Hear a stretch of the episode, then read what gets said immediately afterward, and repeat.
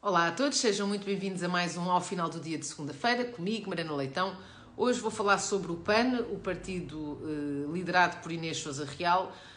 O PAN teve um péssimo resultado nestas últimas eleições. Em dois anos perdeu eh, praticamente todos os seus deputados, passou de quatro para um deputado. Um, e a verdade é que desde as eleições que entretanto uh, até tem estado envolto numa série de, de questões, primeiro porque o ex-porta-voz André Silva veio fazer um artigo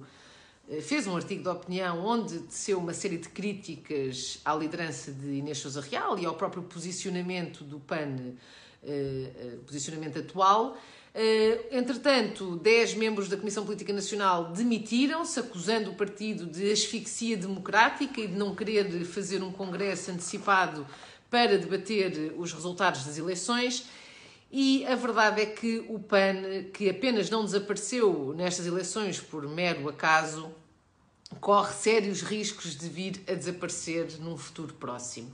E isto acontece, na minha opinião, por dois motivos. Primeiro, porque o PAN eh,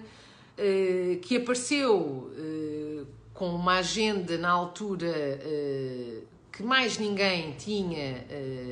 e, a trazer temas para cima da mesa que poucos partidos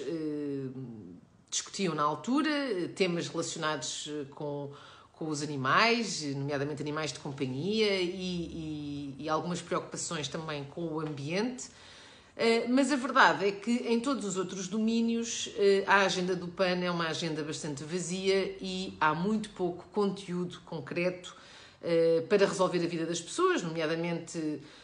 medidas e ideias para questões relacionadas com a economia, com a educação, com a saúde e com o bem-estar em geral das, das pessoas. Portanto, é uma, uma agenda bastante redutora e focada muito exclusivamente eh, em um ou dois temas eh, que, numa circunstância de crise social e económica como aquela em que vivemos, eh, são temas que acabam por não ter a mesma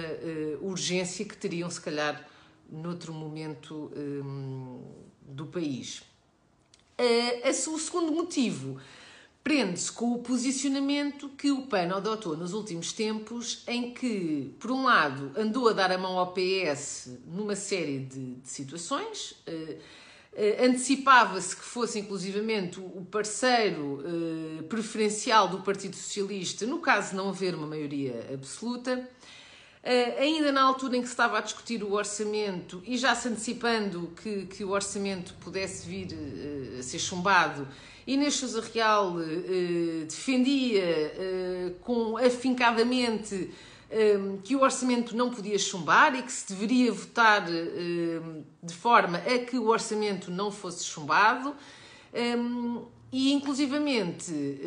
falando-se na perspectiva de acordos pós-eleitorais, uh, Inês Sousa Real chegou mesmo a dizer, em novembro do ano passado, que estava disponível para acordos após as eleições, mas em troca de um lugar no Executivo. Ora, isto para um partido que na altura representava 3% nas sondagens, portanto, um partido, praticamente o último ou o penúltimo eh, partido eh, de todos os partidos eh, com assento na Assembleia da República, e Inês Sousa Real, com, com a sua. Ehm,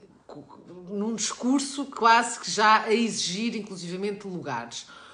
Ora, este discurso passou para, durante a campanha, em eh, possibilidade de fazer acordos com o PS ou com o PSD. Portanto, em bom rigor, o que é que Inês Sousa Real demonstrou aos, aos portugueses? Que o que queria era um lugar no Executivo, independentemente do partido que ganhasse as eleições e este tipo de, de, posicionamentos sai caro. Sai caro em termos de resultado eleitoral, como se pôde ver pelo resultado eh, que tiveram nestas eleições, que foi de facto um resultado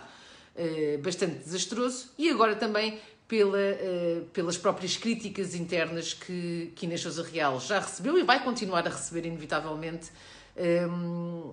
perante, de facto, este, este mau resultado que o PAN teve e que, por muito pouco, não implicou o desaparecimento completo do partido da Assembleia da República.